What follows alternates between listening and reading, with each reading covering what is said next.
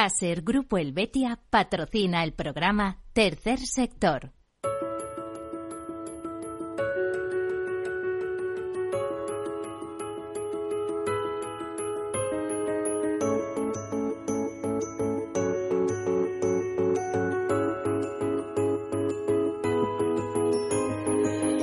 Tercer Sector, un espacio para la economía social. Un programa dirigido por Miguel Benito.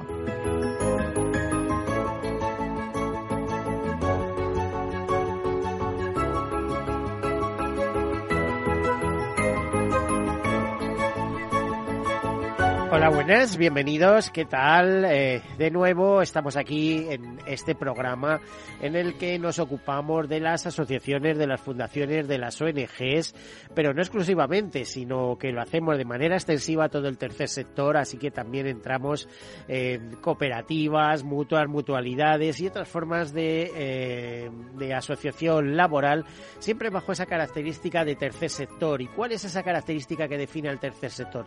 Bueno, pues que se trata de entidades, de empresas que eh, que trabajan, que tienen sus trabajadores, por supuesto, sus empleados, eh, que obtienen beneficios, pero que esos beneficios eh, se reinvierten en el fin fundacional para que la que fueron constituidas. Por supuesto, también hay reservas, ¿no? Se hacen reservas para contingencias, para emergencias, pero básicamente se reinvierten en el fin fundacional para la que fueron constituidas, que normalmente coinciden con aspectos de la acción social, la cooperación internacional, la defensa del medio ambiente, la lucha contra el hambre, el empoderamiento de la mujer, eh, eh, el fomento de la educación, la investigación, bueno, y tantas y tantas causas eh, importantes que hay en este mundo, a las cuales a muchas de ellas, o solo en parte, llega el Estado y sus medios, y bueno, a partir de ahí, ese, ese, esa gran red de asociaciones y fundaciones actúa socialmente. ¿Por qué les digo esa gran red? Pues miren, asociaciones más de 700.000, eh, se cree que ONGs en nuestro país actuando hay como 24.000. Para ser eh, ONG hay que ser antes asociación o fundación. ONG no es un título especial, eh, como aquel que diga, sino que, bueno, antes asociación o fundación. Fundación se cree que hay en España como 10.000 registradas, 6.000 activas y menos de 1.000 eh, están inscritas en la asociación o, asociadas a la Asociación Española de Fundaciones. Más datos, bueno, pues decirles que tercer sector, eh, si nos vamos a la Confederación Española de Empresas de Economía Social, CEPES, más de 40.000 empresas, eh, dos millones y pico de trabajadores, 13 millones de trabajadores en toda Europa asociados a la economía social y mucha pujanza. Se habla del 10% de nuestro PIB promovido por este tipo de empresas.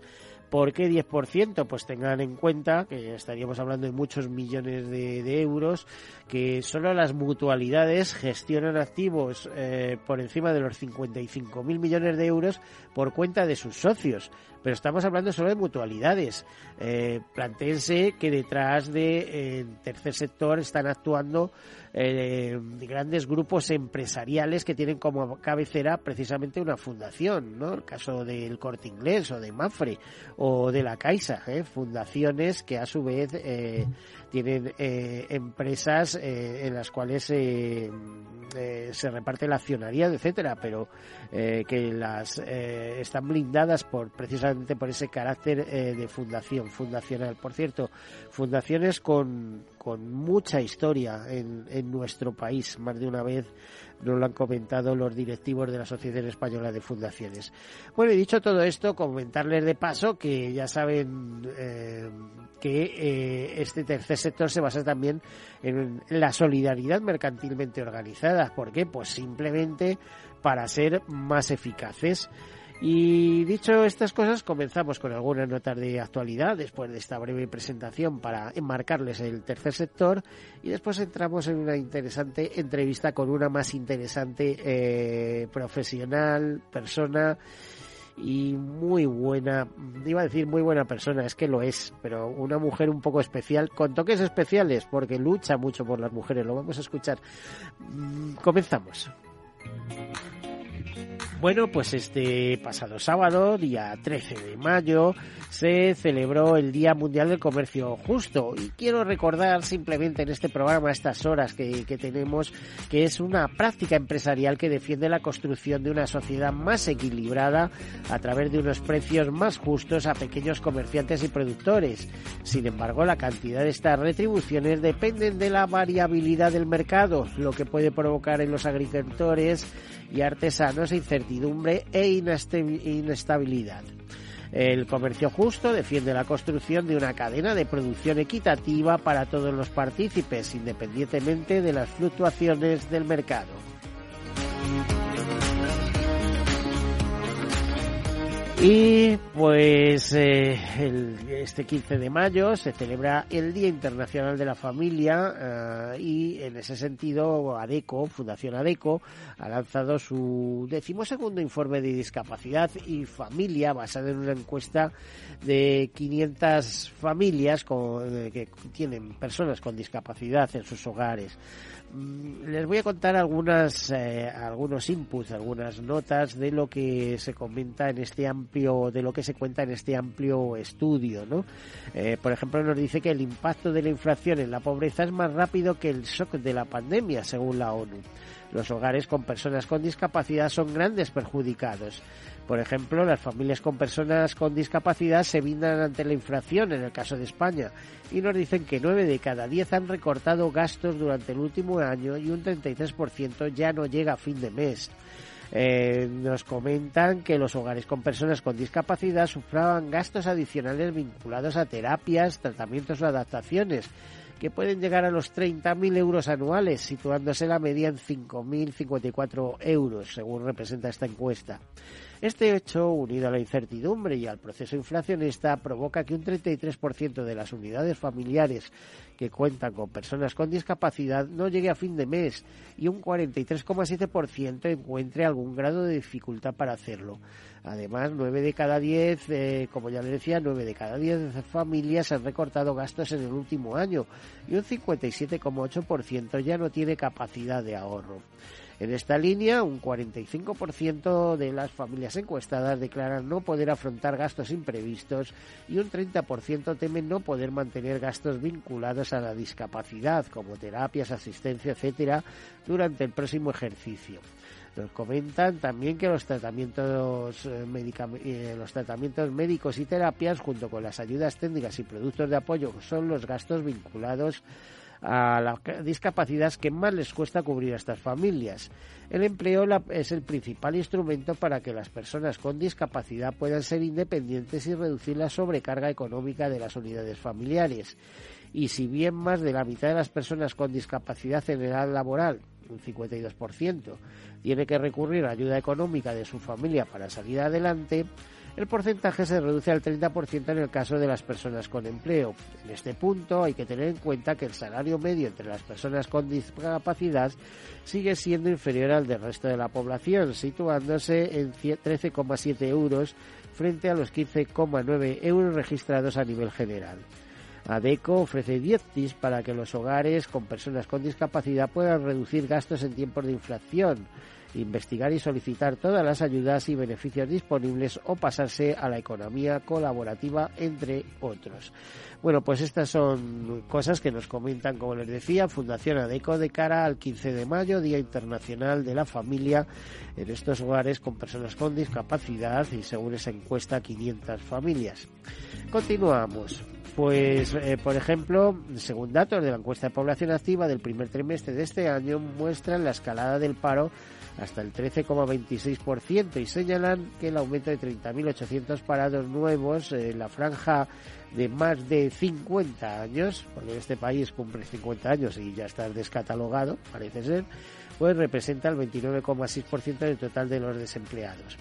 Esto lo digo con retintín, pero me consta que ocurre en todos los países europeos. Alguna vez he escrito algún artículo que en toda Europa hay problemas para las personas mayores de 55 años, pero es que parece que en nuestro país en concreto el problema se agudiza precisamente a partir de los 50 años. Es decir, de joven no encuentras trabajo, eh, consigues un trabajo en condiciones a los 35 o 40 años y a los 50 ya eres prescindible y tienes problemas laborales otra vez. Vamos, el mercado laboral de nuestro país es una locura.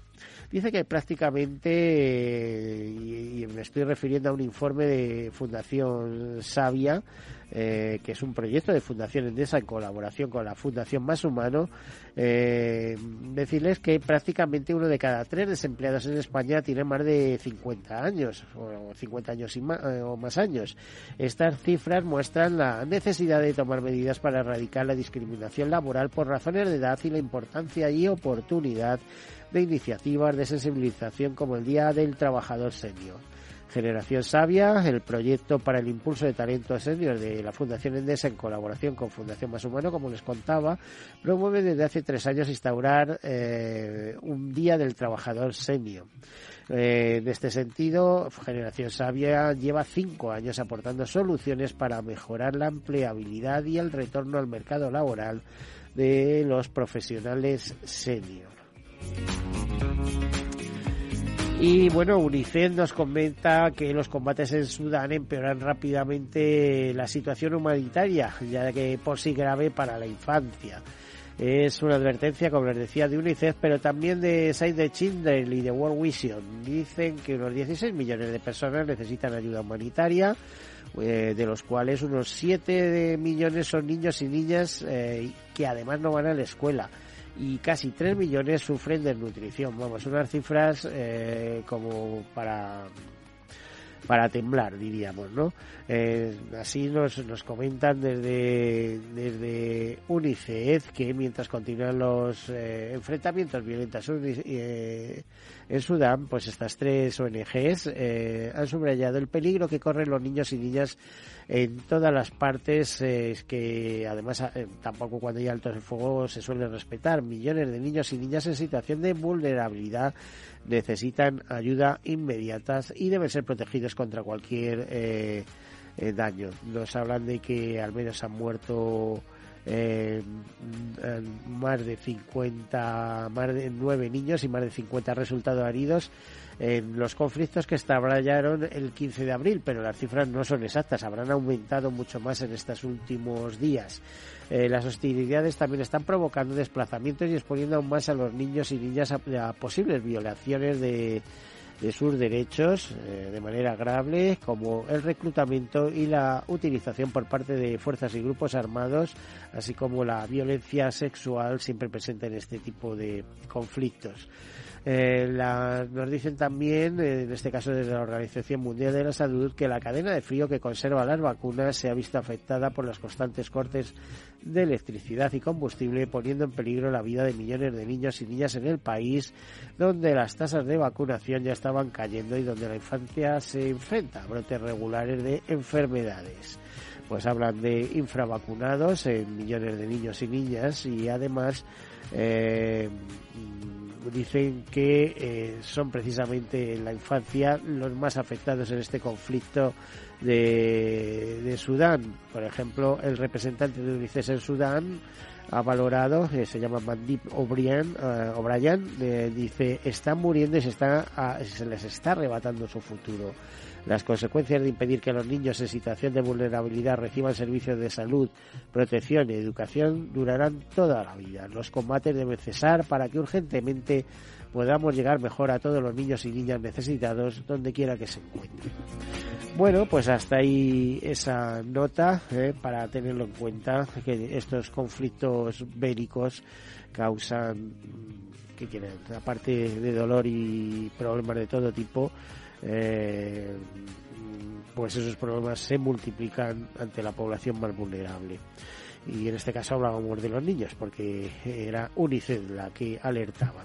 Bueno, decirles que Fundación Mutua contribuirá a la atención psicológica de víctimas de acoso escolar con un programa que pone en marcha en colaboración con la Consejería de Educación y Universidades de Madrid y con el apoyo de los profesionales del Colegio Oficial de Psicología Regional.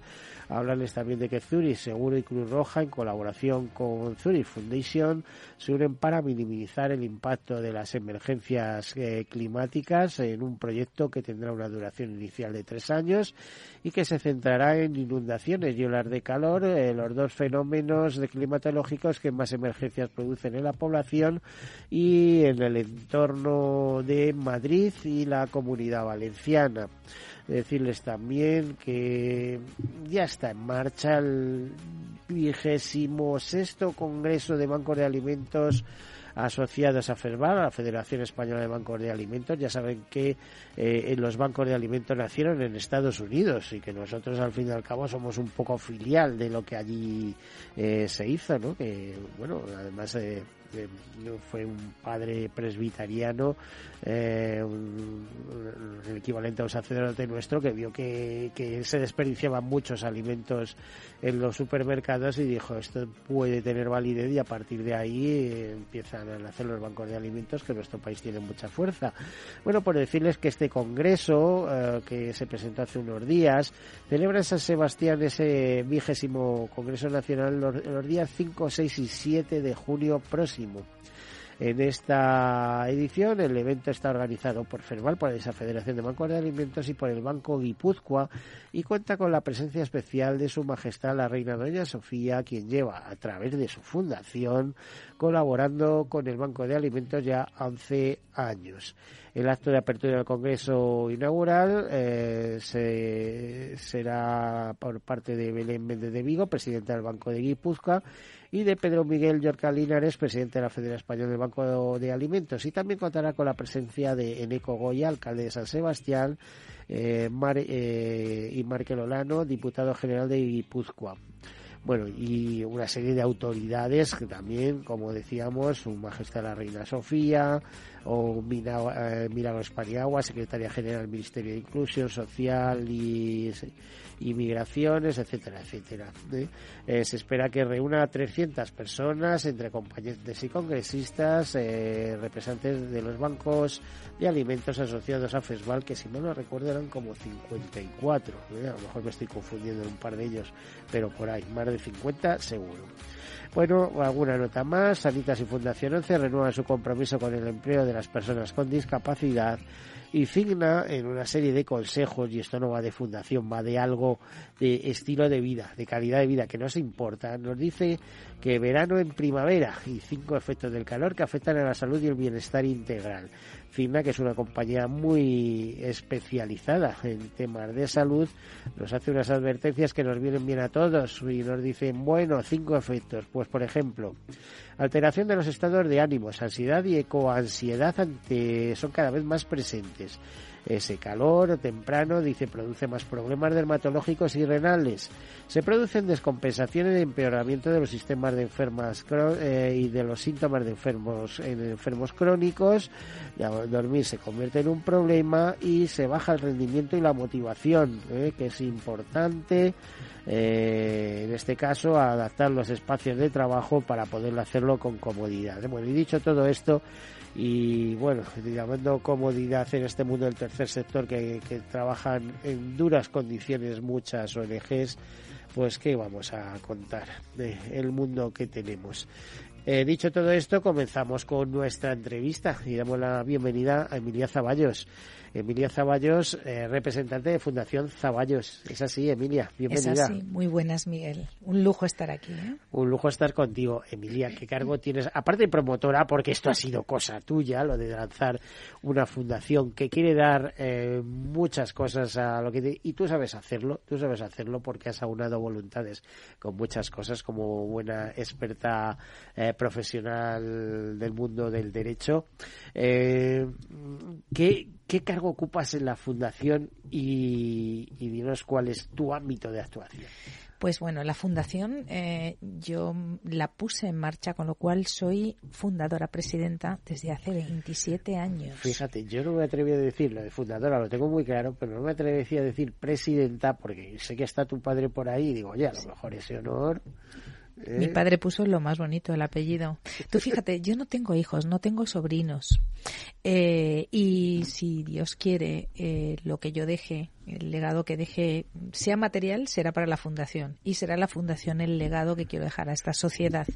O sea que no tengo herederos por ahí. Te iba a decir, lo más bonito es el legado material. Y el, espera, y el apellido. O sea, y sobre todo el apellido. A mi padre le preocupaba y decía, hija, ¿tú crees que qué triste? Yo no voy a tener, mm, no voy a tener nietos y se va a perder el apellido. Y ahora mi padre mira y dice, Dios mío, qué legado, o sea, mi apellido va a quedar ahí por haber hecho cosas maravillosas. Quizá la misión no era tener un nieto o tener dos, sino hacer y ayudar a muchos niños, a muchas personas que lo necesitan. Y, eso yo creo que es una de las cosas que, que le motivan a él y me motivan a mí, ¿no? Pero a ver, Emilia, si es que muchas veces no es cuestión de cantidad, sino de calidad. Y estoy convencida que tú has sido una hija maravillosa, que ha continuado el negocio familiar, el despacho eh, que fundó, digo, tu padre, pero a lo mejor fue tu abuelo. Nada, nada, nada, no, no, no. Pero bueno, bueno, bueno, tú conoces poco, te voy a tener que contar, ¿eh? No, yo soy la oveja negra de la familia. Imagínate, mis padres trabajaban en el Carlos III. Yo venía de ciencias puras, o sea, yo quería hacer una ingeniería y esto lo confieso ahora en secreto, que no lo escucha nadie.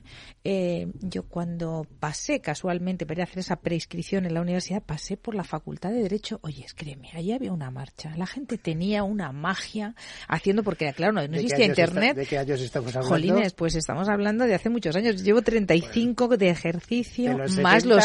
de los 80? De los, de los, estamos hablando de los 80. Entonces, imagínate porque si yo iba a la facultad en los 70. Ah, no, yo, en los 80, yo acabé en el 89. Aunque era del turno de noche, ¿eh? tengo que decirlo. Es decir, por la mañana trabajabas y a las 6, 7 de la tarde empezaba el turno de noche que acababa a las 11 de la noche. Bueno, pues, pues yo te cuento. Yo mi idea era hice ingeniería. Cuando yo luego después llegué a la facultad, yo veía aquello tan parado y tal, dije, uy, esto no es lo mío. Y entonces me marché, yo hice la prescripción y puse la elección en derecho y creo que es la mejor elección de mi vida. Me dejé llevar por, por el, sentimiento, por ese sexto sentido que te dice este es tu sitio. Imagínate cuando llegué se lo conté a mis padres, ¿no? O sea, que yo monté mi despacho y mi trayectoria profesional empieza desde cero y os cuento algo más. Yo monto mi despacho con 22 años para cumplir 23 y con 26 años tenía 36 personas trabajando. Entonces, es cuando yo, con esa edad, tenía trabajando para mí abogados, eh, tenía despacho en, eh, eh, en, Madrid, que lo compartía con, al principio con otras personas, pero tenía despacho propio ya con esa edad, tenía despacho en un pueblecito que se llama Casarrubios del Monte y en Illescas. Y hay una cosa que, que es muy curiosa porque yo con 27 años me hago, me nombran la abogada de oficio de Emilio Muñoz Guadís, el asesino de Anabel Segura y con esa juventud pero con mucha ilusión y con muchas ganas, porque eso era un reto profesional donde todos tus principios, tus valores, eh, fíjate, religiosos, eh, personales, morales, se enfrentan a tus principios profesionales, a los principios éticos y morales. Tú tienes que luchar contra ti misma para defender a ese asesino. Y cuando yo me hago cargo de este asunto, es cuando me doy cuenta que la justicia existe, pero que el sistema tiene muchas deficiencias. Y entonces, después de, este, de hacerme cargo de la defensa de este asesino, me hice cargo del tema de Anabel Segura, de los asesinos también, de los chicos jovencitos, y es cuando decido que soy una mujer afortunada, que es tan importante dónde naces, el entorno que te rodea, las oportunidades que te da ese entorno. Y decidí, porque soy creyente en la teoría del diezmo, y decidí poner en marcha la fundación con 27 años y devolverle a la sociedad un poquito de lo que hasta ese momento ya me había dado. Y ahí empezó la carrera con la fundación. Eh, carrera, a ver, yo, yo lo decía porque has empezado a ser conocida a partir del momento que empiezas a hacer tus galas y tus premios.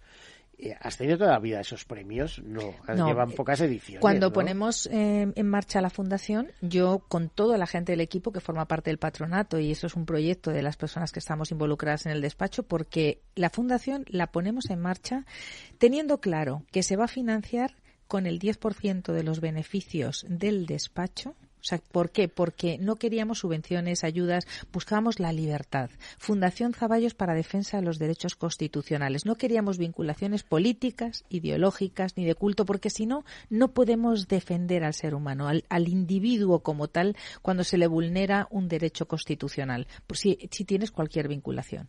Entonces se financió desde ahí con este equipo y, la verdad es que, mm, ¿qué te voy a contar? Yo a, muy bien, a partir, sí, y además de esa, de esa mm, esa premisa. Y, una, proyección pública. una muy importante. Si sobrevives, o sea, la hablábamos a la Fundación como si fuera uno más del equipo, ¿eh? si sobrevives 25 años y haces cosas importantes, en las bodas de plata, que la llamamos las bodas de plata, los 25 años crearemos tus premios. Y entonces, en el 2019 se hicieron la primera gala de premios de la Fundación.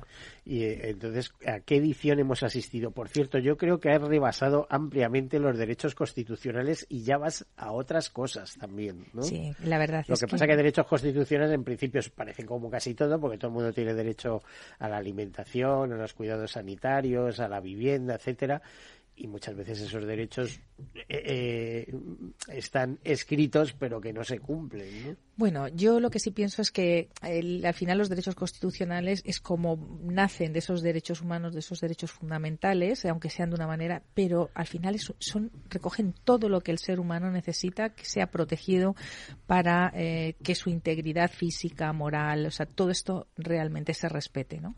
Entonces, la fundación ha tenido muchas vinculaciones en cada momento en función de lo que nos han ido mm, eh, se nos ha ido proponiendo y la forma de funcionar que tenemos es sencilla. Es eh, entras, ahora mismo es nuestra web. En aquella época era contacta con nosotros no eh, lo que hacemos es buscar un grupo de personas que se les haya vulnerado un derecho constitucional. Ellas se van poniendo en contacto con nosotros y nosotros las agrupamos. Creamos un grupo de presión importante y las organizamos mediante plataformas de afectados asociaciones de afectados Eso lo hacéis súper bien claro. Y a partir de ahí les damos, mm, creamos un grupo de presión, les damos voz y les damos visibilidad para que eh, los políticos, los medios de comunicación se hagan conscientes del problema que hay y nos ayuden a buscar soluciones. ¿Cómo buscamos soluciones? Con propuestas de ley nuevas, como puede ser lo de la ley de mecenazgos, con modificaciones de leyes que pueden estar desactualizadas o han nacido mal, y pongo el ejemplo de la ley del CSI, que hemos estado ahí, somos los que hemos hecho ese grupo de presión, o la ley trans,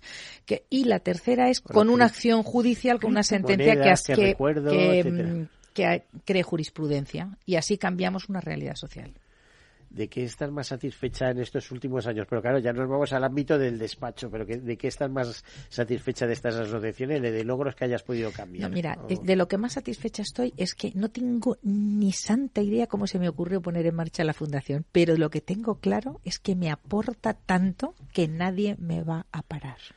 Eso es lo que a mí me mantiene viva. O sea, estoy, es de lo que más orgullosa me siento, que es que pasan los años y sigo con la misma ilusión, la misma energía. Y hay veces que yo, mi despacho... Pero si que eres muy jovencita, déjate de historias. Anda, que duermo en el congelador. Tú que me ves bien. Pero ya, como dicen, tengo muchos años de juventud ya. No, y tienes mucha empatía. Es, una persona que habla con muchas personas al día y, siempre tienes una palabra amable para todo el mundo. O sea, esto no, esto no suele ocurrir. Pero, pero, ¿eh? pero, pero, sabes que eso no cuesta. No, eso no cuesta. Y si lo que no cuesta dinero, llena la cesta. De lo que no cuesta se llena la cesta. Entonces, pues oye, poner una sonrisa es gratis. El atender con amor y con cariño es gratis. Pero no siempre ocurre, no siempre ocurre. ¿eh? Pues le, le, pasamos el mensaje a los que a los oyentes para que sepan que, poner esa sonrisa poner chispa y pasión es gratis. Bueno, pues vamos a hacer una cosa. Vamos a hacer una breve pausa ¿eh? para tomar fuerza y seguir contando cosas. Y ¿saben lo que les digo? Como hoy es un día especial en una hora especial, luego empezamos con un buen desayuno musical. Eh, así que hasta la vuelta, hasta ahora.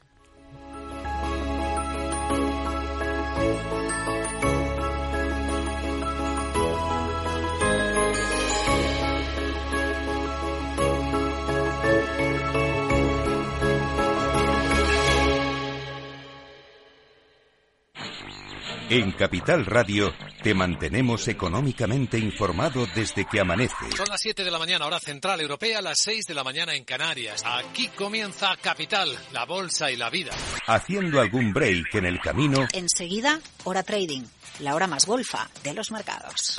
Para continuar informándote después de comer. Son las 4 de la tarde, las 3 en Canarias. Esto es Mercado Abierto, en Capital Radio. Y que cierres el día conociendo todos los detalles. Señoras y señores, buenas noches, bienvenidos. Escuchan la sintonía de Capital Radio. Les invito a que nos acompañen aquí en el balance.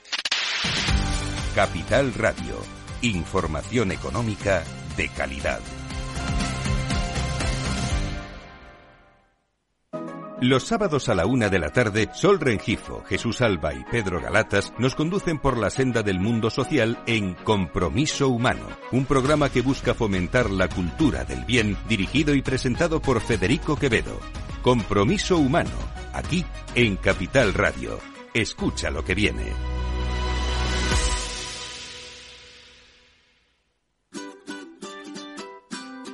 Mesa y Descanso es el programa donde Mar Romero te acerca cada fin de semana los mejores productos, te invita a disfrutar de los buenos vinos de cada denominación de origen y a conocer restaurantes y lugares de ocio con un encanto especial. Mesa y Descanso, los domingos a las 13 horas, aquí en Capital Radio. Tercer sector, un espacio para la economía social. Un programa dirigido por Miguel Benito. ¿Qué tal su café? ¿Cómo estuvo su agua y panela? Qué buenas arepas las que prepara doña Rubiela. ¿Qué tal el ajiaco con el frío de la mañana? Y el sabor de la papa que traje fresquita y de la sabana. Discúlpeme si interrumpo su desayuno. Para salir de las dudas es el momento más oportuno. Dígame usted si conoce la molienda el azúcar es solo una bolsa que le compran en la tienda. Y cuénteme qué sabe de su tierra, cuénteme qué sabe de su abuela, cuénteme qué sabe del maíz, o acaso olvidado sus antepasados y su raíz.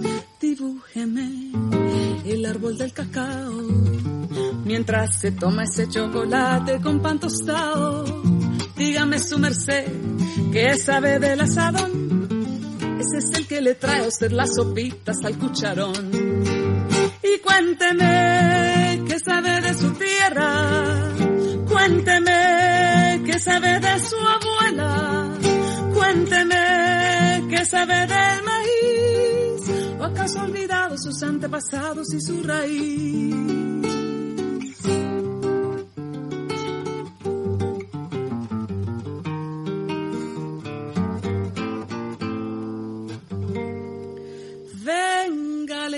Los cuentos del huerto y de la malanga, la yuca, la yota, los chontaduros, la quinoa, las habas y la guatila. Le tengo el guandú, las arracachas y la calabaza. Le traigo guineos, también chachafrutos y unas papitas en la mochila. Ay, perdón, señor, por ser yo tan imprudente. Es que a veces me llegan estos pensamientos irreverentes. ¿Para qué va usted querer saber sobre el arao? Si allí en la esquina lo encuentra toitico bien empacado.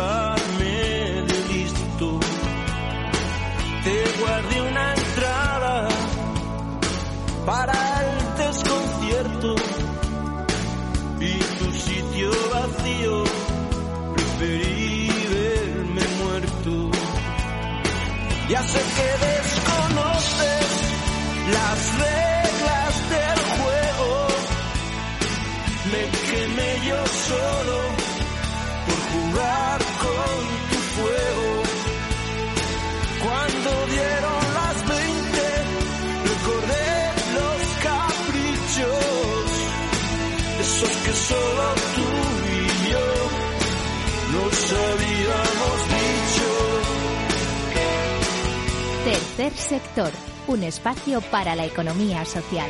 Un programa dirigido por Miguel Benito.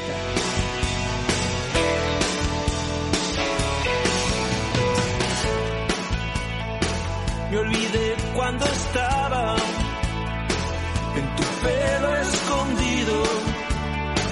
Todas esas cosas que hubieras querido. Deshojando suave margarita, la que me emborrachó sin perder.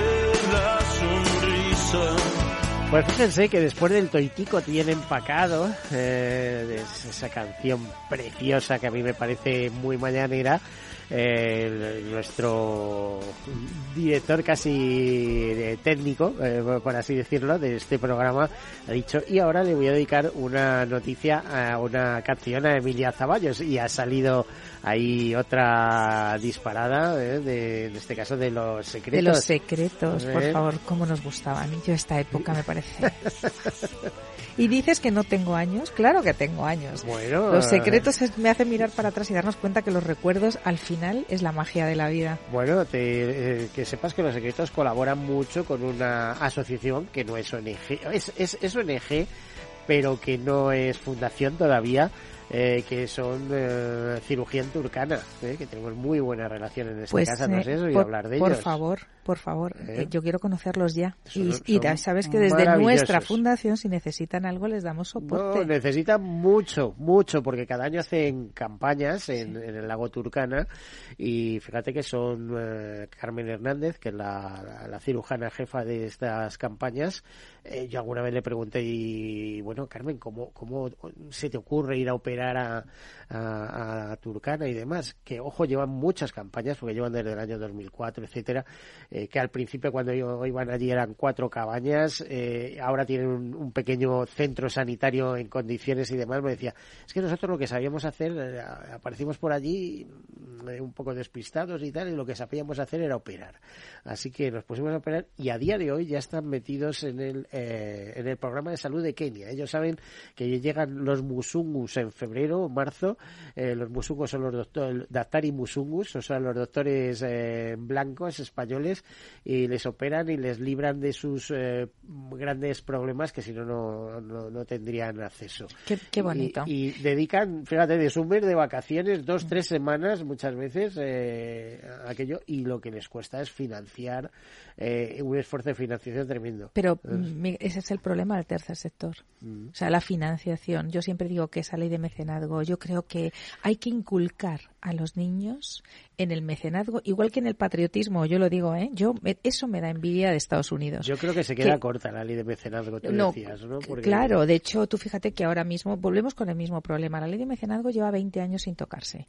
Eh, ha habido propuestas. En todas las elecciones y todos los partidos políticos dicen que lo van a cambiar para conseguir el voto de artistas, de investigadores, de no sé cuánto. Bueno, es, esas cosas que se prometen y que luego, una vez que está ahí, siempre dicen hay cosas más importantes que hacer.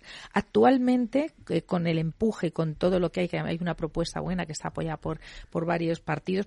Yo, yo ya sabes que yo me mantengo al margen de la política, pero tengo que estar donde los ciudadanos nos necesitan y estamos apoyando a los partidos que han hecho la propuesta. Y de hecho está aprobada en la primera Cámara, en el Senado ya está, están las enmiendas, solamente quedaría desde abril del año pasado. Y desde entonces se le está pidiendo a nuestro presidente, hay que poner fecha para aprobarla en el Congreso. Y lo único que se les ocurre es decir que ahora quieren hacer una propuesta nueva, porque no viene de los que están ahí. O sea, se anteponen los intereses, una vez más, partidistas, ideológicos, por encima de los intereses a interés proteger de los ciudadanos, efectivamente. Y nosotros tenemos que trabajar varias cosas. Una, el micromecenazgo. O sea, tenemos que hacer cómplices a la sociedad de lo que aporta este tercer sector. O sea, no es lo que aportan ellos, porque es que ellos dan un granito, que es poquito, de, de, con una ayudita económica o con una ayuda o con su trabajo, con su tiempo, pero es que lo que reciben te llena el alma. O sea, es que en esta vida yo creo que hay que alimentar eso, el cuerpo, tal, pero también el alma. Y el tercer sector es el que da, yo creo que es uno, uno de las muchas cosas que, que, que aporta esto. ¿Qué hay que hacer ahora? Presionar para que antes de las elecciones generales, que nosotros estamos buscando poner una app y de verdad hacer un barrido que no sean 500.000 firmas diciendo, oiga, pruébenla ya, sino que sean 3 millones de firmas, si es que eso se puede conseguir súper fácil. No se consigue tan fácil porque la gente no entiende mucho de este tipo de temas, ¿eh? no sabe cómo se financian, cómo se llega y tal. Y como dices tú, el micromecenazgo, es decir, si en vez de, mm, a ver, si los primeros 500 euros eh, fueran deducibles, digamos, por ejemplo, de renta, no como es ahora, que eh, no llega a esa cantidad ni mucho menos, ya verías tú como a lo mejor las eh, donaciones aumentaban, porque decías, oye, en vez de pagarse la hacienda, se lo, se lo estoy pagando a la ONG, pues vamos a ello. Y además me está aportando, y estoy viendo los resultados directamente, porque no se te olvide, yo siempre diré que la pandemia, de verdad, el esfuerzo, el, o sea, el, el, ciudadano, bueno, el, ser humano en sí, eh, es súper, mm, cuando hay una catástrofe, cuando hay tal, tendemos todos, es muy solidario. Eh, pero yo siempre diré que de la pandemia no hemos salido gracias a nuestros políticos. Hemos salido gracias a la solidaridad de todos los ciudadanos codo con codo, porque esas ayudas han llegado cuando han llegado, cuando tal. O sea, ha sido una lucha brutal.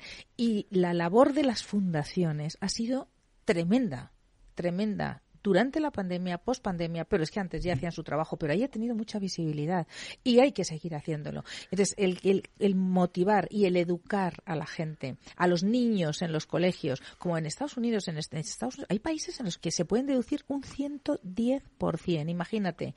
A ellos no les importa decir, bueno, yo voy a una cena de gala y pago mil, ¿por qué? Pues porque me deduzco mil cien.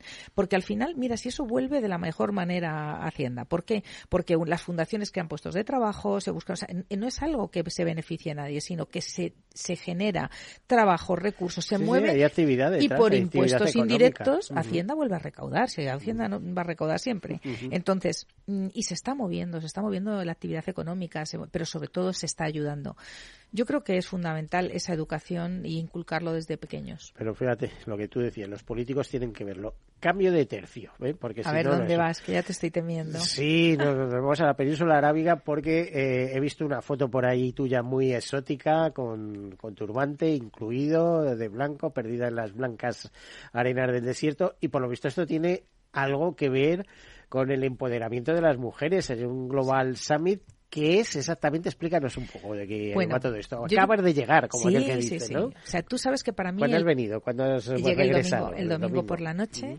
El Global Summit eh, of Women ha sido, empezó el, miércoles, eh, dos días previos de convivencia. Eh, no se lo va a creer nadie, pero éramos casi mil mujeres, 990 y tantas mujeres. Y este año no es el que más, hemos llegado a ser hasta 1.300. Mira, mujeres de todo el mundo.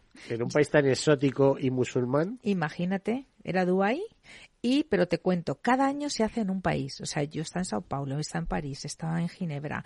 Está, o sea, 33 años. Esto fue una idea de, de hace 33 años de Irene Natividad, filipina. Eh, se puso en marcha, o sea que esto ya. Y se conserva en el tiempo. Y además te doy una primicia, porque nadie sabe, las sumiteras, no sabemos dónde se celebra el siguiente summit hasta la clausura. Y entonces fue increíble porque este año en la elección fue Madrid para el año que viene. O sea que Madrid, creo que es del 9 al 11 de mayo del año que viene, va a recibir, del 2024, va a recibir a más de mil mujeres de lo más potente de África, China, Vietnam, o sea, de todos los sitios del mundo, de México. O sea, es alucinante de verdad la convivencia, lo que se comparte. Y es desde primerísima hora de la mañana, noche. Mm, ¿A ti ya te han pillado para que trabajes en la organización? Yo, estoy, yo estoy vinculada, ya sabes que muy vinculada. Además, eh, quiero deciros que esto ha sido una experiencia fantástica, que al frente de la... Eh, delegación española está Margarita de Cos, que para mí es una gran profesional, una mujer brillante, de primera línea, de las que es un referente, que nos, nos, lidera a todas. Eh, yo le daría las gracias a Sonia, le daría a Mariola, le daría a Marta, bueno, porque eh, verás, verás, o sea, como cuando se anunció el tema de, que Madrid va a ser la siguiente sede, que va a ser la 34 eh, edición. ¿Eso ha sido acabamos, por sorteo o Sí, es una elección que lo hace, el sistema lo desconozco, ¿eh? De elección pero lo que sí te digo es que cada año es en un país.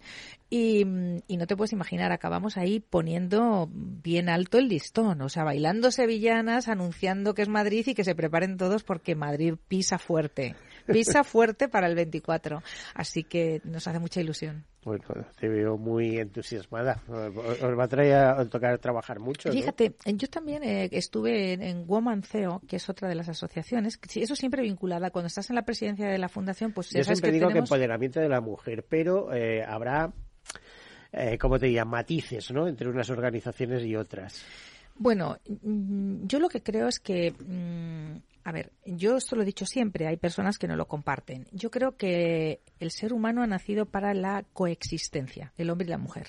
Igual que en su momento eh, no nos parecía bien eh, el club de hombres en los entornos y círculos de hombres exclusivamente. A mí nunca me han parecido bien que se hagan solo asociaciones donde solamente estén las mujeres y no se les haga partícipes a los hombres. Yo cada vez tiendo más a formar eh, parte de las asociaciones donde tiene cabida el sexo masculino porque realmente hay ya, hoy en día, hay muchísimo apoyo y si no fuera por el apoyo que muchísimos hombres dan a todas las actividades que nosotros hacemos, eh, debemos pensar que durante muchos años en el poder han estado ellos o habéis estado vosotros. Entonces, yo soy de las que pienso que puedes competir sanamente en formación, en todo lo que tienes, pero no rivalizar. Y creo que las asociaciones en las que casi siempre nos hemos vinculado, nos hemos vinculado, yo, yo personalmente procuro esa igualdad. Fíjate hasta qué punto nosotros en la gala de los premios de este año que fueron en febrero, teníamos de la fundación, eh, o sea, de la fundación tiene varios miles, fíjate, de becas. No lo he contado todavía públicamente, o sea que lo estamos contando aquí en primicia. Varios miles de becas, tu fundación, Fundación Zaballos. Y es la Universidad de Santander de México quien las concede el 80% eh, y además, eh, una de las luchas que teníamos era eh, que, bueno, eran para grupos vulnerables, mujeres, tal. Piensa que uno de los premios de este año lo recibió la Asociación Internacional de Juezas Afganas, que era la presidenta del Tribunal Supremo afgano y tres magistradas más que enjuiciaron a los talibanes, los condenaron y cuando ellos tomaron el poder hubo que sacarlas de allí porque no solo ellas, sino sus hijos, todo, o sea, perdían la vida. por ellas, La asociación está a nivel internacional y ellas vinieron a recibir el premio. Entonces yo me planteé cuando me dicen que estas becas iban a ir para mujeres, niñas, tal, dije, no, no puede ser, no podemos seguir así. Esto es muy sencillo. Y estas mujeres cuando vengan, si las becas son para lo que son becas de grado o licenciaturas, son para maestrías y diplomaturas y doctorados, yo una madre o a una que venga, no le voy a decir tu hija sí tiene una beca y tu hijo no. Entonces, o nos la dais indiscriminadamente, a mí no me importa hombre, mujer, se me da exactamente igual, no me importa el sexo, o no las aceptamos. ¿Sabes qué pasó, no? Que tenemos becas para todos los que lo necesiten. ¿Qué es lo que tiene que ser? La eh, formación y la cultura no tiene que, tener que los recursos siempre son escasos. No digas para todo el que lo necesite que te van a llover, te van a llover solicitudes. Bueno, eso queremos. Haremos lotes. Ya estamos en, contacto con Haití, estamos con la embajada de Haití, estamos con Paraguay. ¿Son muy latinoamericanos o también eh, para la península ibérica? Para eh, cuál es el ámbito? Pues mira, la Universidad Santander de México tiene convenio y, los títulos que sean tienen doble homologación en México y en España, con lo cual imagínate lo que tienen. Es una universidad online, tienen un montón de carreras para poder elegir, pues no, psicología, historia, derecho, o sea, tiene muchas. ¿También doctorados? sí, tiene los doctorados, tiene las maestrías, las diplomaturas, o sea, todo eso. Están becados, hasta el 80% está becado. Y el resto, hay empresas, como tú sabes, que se implican y becan eh, la diferencia, eh, lo, lo, aportan para que la beca sea completa al 100%. Incluso también a nivel de embajadas, consulados, estamos haciendo eh, ¿sabes? Haciendo gestiones ya desde febrero. Y vamos rápido, ¿eh? Em, y lo que sí te comentaba es que eh, eso es una buena, mm, una buena noticia porque las personas que lo hagan aquí van a poder ejercer, lógicamente, en España, ¿no?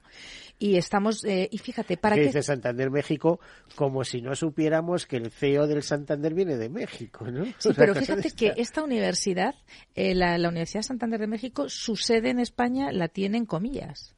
O sea, mm. y, y, en el Palacio de Comillas, o sea, que está vinculada a la Universidad de Comillas y a la Camilo José Cela, con lo cual de ahí viene la homologación de los títulos. Entonces, todo esto que se pone, decíamos, defensa de derechos constitucionales, cultura, educación, investigación. O sea, al final, nosotros desde la Fundación eh, tenemos la suerte que somos como un pulpo con muchos tentáculos que podemos llegar. Pero bueno, vamos a ver, Emilia, es que hablas de la Fundación como mil. ¿Cuántos sois de verdad trabajando en la Fundación? Dice, eh, trabaja todo mi despacho en sus horas libres, pero aparte de eso, ¿no? Hay muchos. Hay, hay mira, eh, yo le doy las gracias a Pilar, Pilar Jurado, la primera mujer que ha compuesto una ópera en la estrena de Teatro Real. Tiene tres carreras, directora de orquesta, ella es compositora y ella es una soprano que la por favor buscarla. Tiene una voz. De hecho, ahora va a hacer un programa que es María Calas, que es, va a estar por medio de Latinoamérica y todo esto, porque para que alguien llegue a ese, eh, créeme que, pues ella es la presidenta de la Comisión de Cultura y Mecenazgo que estábamos hablando. Entonces, si tú partes de ahí, después tienes a Antonino, eh, que estuvo pues eh, de mm, secretario de Estado con el ministro de, Cultura, tal, en la época de Zapatero. O sea, tienes un montón de, personas que, pero es que ahí tienes artistas. Mira, en solamente en la Comisión de Cultura y Mecenazgo tenemos más de 150 obras de artistas pintores. Tenemos los consagrados y los nobles. Y los ponemos sin que se sepa quién es en las exposiciones. Y hacemos como un escaparate. Entonces la gente le gusta y entra en el QR y no sabe para qué, para ayudar a los nobles a que se pongan a la altura de. Y hacemos exposiciones gratuitas como si fuera un escaparate para que puedan vender porque la obra es donada. Y se subastará a final de año y con ese dinero lo vamos a emplear para llevar el mecenazgo a las escuelas y educar, que hemos empezado por ahí, educar que el mecenazgo tiene que ser parte parte de la subsistencia de, ¿Cuántos años me decías que lleva funcionando Fundación Zaballos? 27. Y me decías cuántos somos. Pues si empiezas ahí te diría que somos muchos, pero necesitamos ser más. O sea que estoy invitando a todos los que nos escuchan a que busquen fundacionzaballos.es y si hay algo que aportar, porque el tercer sector se hace desde el alma. Entonces, seguro, seguro que eres bueno en muchas cosas y puedes aportar, pero si encima eres el mejor en algo, pues nada, súmate a la fundación, asociación que mueva eso y da un granito de arena que, merece la pena. Hablábamos, primeros premios en 2019. Luego yo no sé eh, si estamos en la tercera edición, porque en 2020 imagino que no, o hmm. si se celebraron. Em, no, 20 no. fue un año complicado, 21 sí, 22 también. Se ha, se ha, celebrado el 21 y el 22. Vamos a por, perdón, 22 y 23 porque nosotros nos centramos en aquella querella, ¿te acuerdas? 20 mm. y 21, eh, todos los recursos que teníamos, eh, se presentó aquella querella para la transparencia, que se investigara desde la transparencia la gestión de la pandemia, que está actualmente en el Tribunal Constitucional representando a 24.000 familiares de 6.000 muertos y luego para sumarse todos los que quieran. Una querella de forma gratuita para que se investigue cómo gestionaron los políticos la pandemia y se antepusieron en algún momento intereses políticos, personales. ¿Tú crees que eso será algún día, sabiendo cómo funciona la justicia en nuestro país, que es lentísima? Lo importante es que salga. Y, y si no llega aquí, está el Tribunal de Derechos Humanos. Acabaremos ahí, ¿no? Y ahí ya está. ¿Sabes que Fíjate, esto es muy triste y eso es un llamamiento. Eh, Alemania ya está ahí. Y Alemania ya desde el mes de mayo ya tiene las acciones respecto a la investigación de la vacuna y todo. Nosotros no entramos en si es bueno o no, sino denos información que sea fiel y que no estemos todos confundidos y tengamos la sensación de que estamos manejados y no sabemos qué pasa, ¿no? O sea, desde la transparencia infórmenos. Entonces, eh, a nosotros contactaron y no nos pudimos sumar por falta de recursos. Y no estamos ya en ese proyecto, o sea, pero estamos en nuestra fase. Y también te digo que fuimos los primeros que en mayo del 2020 iniciamos, que estábamos confinados todavía, la primera querella para eh, que se investigara desde la transparencia todo lo que se estaba gestionando. Salió en el New York Times, en el Washington Post, o sea, y en España no se cubría la noticia por las limitaciones que tenían los medios de comunicación aquella prensa, hasta que hubo alguien muy valiente muy valiente, que fue Ana Rosa Quintana, y la hizo, se hizo eco de lo que estaba pasando. Y a partir de ahí se dio visibilidad, porque nosotros no atacamos a nadie, simplemente queremos una explicación. Yo siempre hago la misma pregunta. Analicemos la historia. ¿Cuántas pandemias ha habido? La peste, la lepra, tal. Y yo dejo una pregunta ahí. ¿Cuándo se ha confinado en todo el mundo, en la historia de la humanidad, a los enfermos con los sanos juntos? Entonces, hay, hay cosas que necesitamos entender. Entenderlas, ¿eh? Que no quiere decir que nosotros vayamos a juzgarlos, no, entenderlas. Y luego después que se haga justicia y si hay algún trabajo mal hecho. Mira, hay algo importante. Nosotros desde la Fundación dijimos que el estado de, eh, de alarma era inconstitucional, era un estado de excepción encubierto. Y sé, bueno, imaginad lo que implica todo esto. Pues no se te olvide que tenemos dos resoluciones del Tribunal Constitucional donde dice que son inconstitucionales los dos estados de alarma. Se nos ha quitado cuatro años de nuestra vida perdón, cuatro meses de nuestra vida encerrados en casas, negocios hundidos. y nadie, nadie se ha hecho eco de ello. Nadie se ha dado cuenta de que se podría pedir la derivación, la de responsabilidad patrimonial del Estado. Y se podrían hacer montones de cosas porque se declaró inconstitucional que estuviéramos todos encerrados. Y nadie, ¿Ningún medio se hace eco de esas cosas? Los medios, sabes que no se hacen eco normalmente porque son muy sensibles a, las campañas de publicidad de los gobiernos y a ver qué medio se atreve a ¿Entiendes por qué somos libres? ¿Eh? ¿Entiendes por qué el éxito de la Fundación Zaballos... Los intereses mueven el mundo, como eso sabes. ¿eh? ¿Entiendes por qué la Fundación Zaballos es una misión de vida para mí? Que me he vinculado al derecho 30 años. Yo llevo ya 35 años de ejercicio. Son muchos. Eh, soy de las que pienso que la justicia existe, el sistema deja mucho que desear y lo que he buscado siempre es la independencia total y absoluta de la Fundación y anteponer en todo siempre eh, la protección de los derechos ¿Sabes lo que pasa, Emilia? Que si las cosas no se aclaran, porque se habla mucho de transparencia por parte del gobierno y demás, y hay cantidad de cosas que no han respondido, que no se sabe nada de nada, da paso a las teorías de la conspiración, ¿no? Estas teorías de globalistas que están organizando el mundo. Eso, ya sabes que hay quien dice que las sequías que tenemos ahora eh, son productos de los tratamientos químicos que se dan en el cielo, la, de los aviones, de tal, de cual. En fin, yo no creo mira, yo me voy a añadir algo, importantes. Eh, mira, nosotros somos como un embudo. Nos llega muchísima información. Nos llega información sobre ese tema, los que dicen sí y otros que dicen no.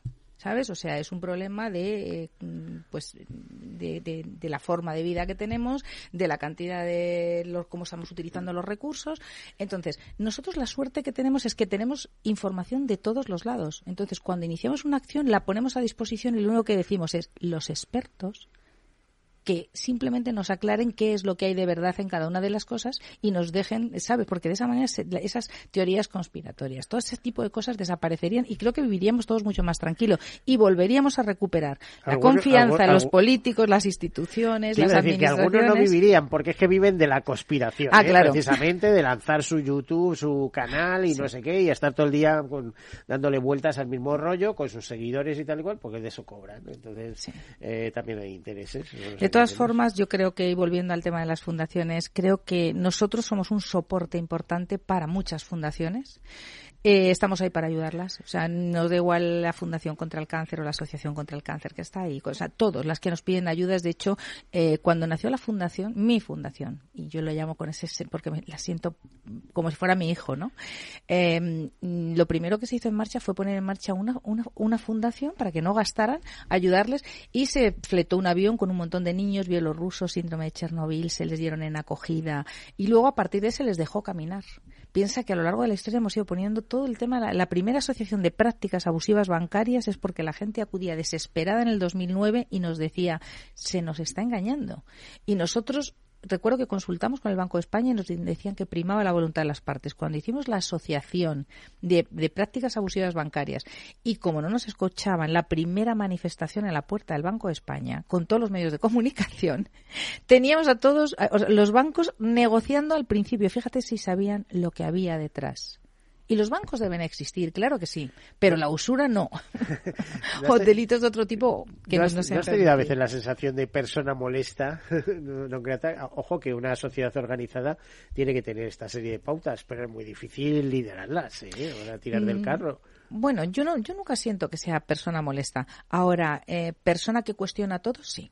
O sea, yo cuestiono todo, eh, hasta mí misma. Sea, cada día cuando me levanto es, ¿sigues creyendo en los mismos principios y valores que tenías ayer con la misma fuerza, energía, como para seguirlos defendiendo con esa misma ilusión? Sí, bien, pues seguimos adelante.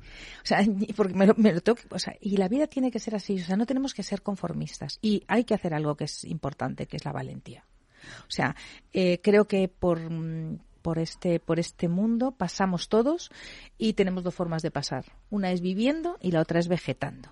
Vivir, oye, tiene momentos buenos, tiene momentos felices, momentos malos, pero está claro que yo entre vegetar y vivir, aunque a veces llore de impotencia y otras veces llore de alegría, quiero vivir. Pues ya sabes la frase aquella tan bonita de Laura Ocana, donde vemos eh, que te dicen el temor es propio del prudente y el saberlo vencer es ser valiente. A ver, eh, nos tenemos ya prácticamente claro que sí, hay que buscarla. Eh, la tengo en la cabecera, como aquel que dice.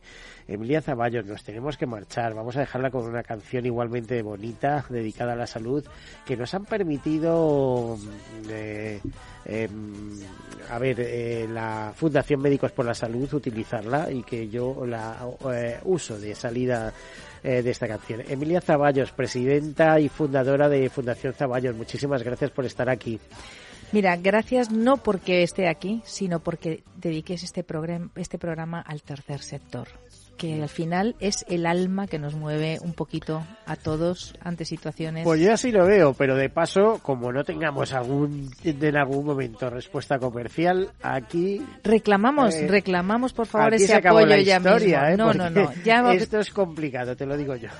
Esa ley de mecenazgo, vamos a apoyarla, que seguro Pues- que aparecería mucha más gente apoyan- apoyando todas estas cosas. Espérate que la radio comercial es complicado llevar estas cosas, por eso no hay más programas de este tipo en la radio comercial. Sí que los hay, y es verdad, en, en emisoras públicas, etcétera, etcétera, pero cuando falla la financiación todo va detrás. Así Pues- que el entusiasmo y el empuje y las iniciativas. Bueno, personales. está la ley de la abundancia, vamos a pedirlo. Seguro que nos están escuchando. Espera, espera, Miguel, que vamos a ver lo que pasa a partir de este programa. Quizá hay sorpresas. Venga, Emilia, hasta luego ya. Que Dios nos ayuda.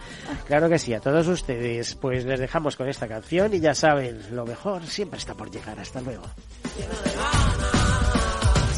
Hoy suena la campana, se abre la ventana, puedo ver entrar el sol mientras canto esta canción. Suena la campana, habla de esperanza, llena de color voz, de ganas de vivir al corazón, de ganas de vivir al corazón. Caser Grupo Helvetia ha patrocinado el programa Tercer Sector.